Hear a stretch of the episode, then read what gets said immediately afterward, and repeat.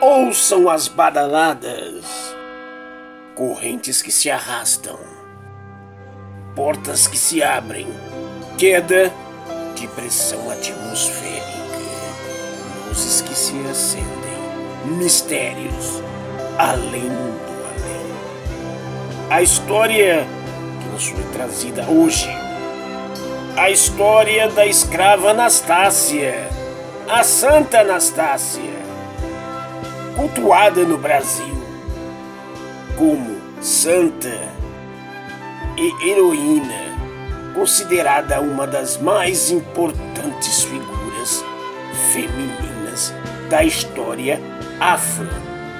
A vida da escrava Anastácia é um misto de luta, bravura resistência, mistério e fé.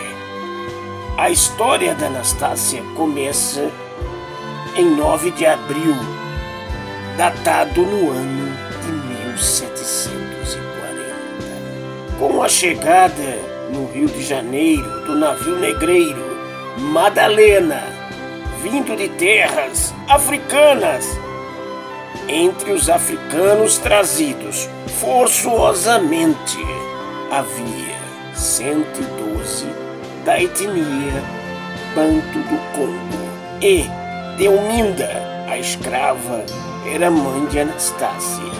Africana ela, que foi violentada por um homem de origem europeia. Por este motivo, Anastácia tinha os olhos azuis. Anastácia, conhecida por muitos devotos como Santa Anastácia, foi uma mulher inteligente e isso gerava um para a sociedade feminina branca. Anastácia foi sentenciada a usar uma máscara de ferro por toda a vida, que só era retirada na hora de suas alimentações. Suportou por anos a violência e espancamentos que só terminaram em sua morte. Sua resistência diante a dor e dos maus tratos sofridos acabou por incentivar outros escravos. Os restos mortais de Anastácia foram sepultados na igreja do Rosário e sumiram misteriosamente após um incêndio. Ao mesmo tempo, crença popular tornou uma personagem religiosa poderosa.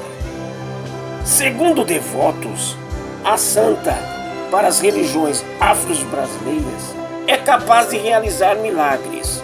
Anastácia colocava as mãos no doente e os males desapareciam. Imaginem só vocês: colocava a mão no doente e sua doença desaparecia. Por ironia do destino, o dom que possuía acabou levando Anastácia a salvar a vida do filho do homem branco que a violentou. O homem branco que a violentou, ela curou seu filho.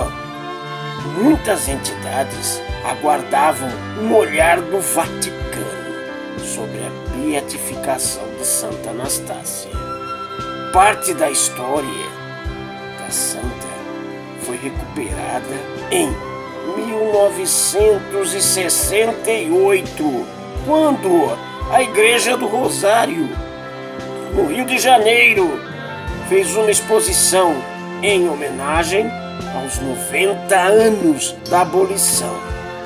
Existe uma data especial, considerado Dia dos Milagres de Anastácia ele ocorre sempre em 12 de maio, data em que Anastácia nasceu, em Minas Gerais.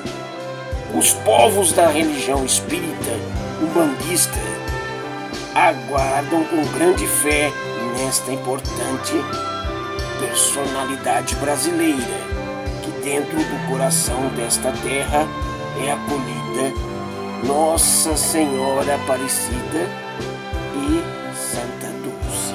Então aguardam os umbandistas, os espíritas, que o Vaticano reconheça, assim como Nossa Senhora Aparecida e a Santa Dulce, Santa Anastácia também.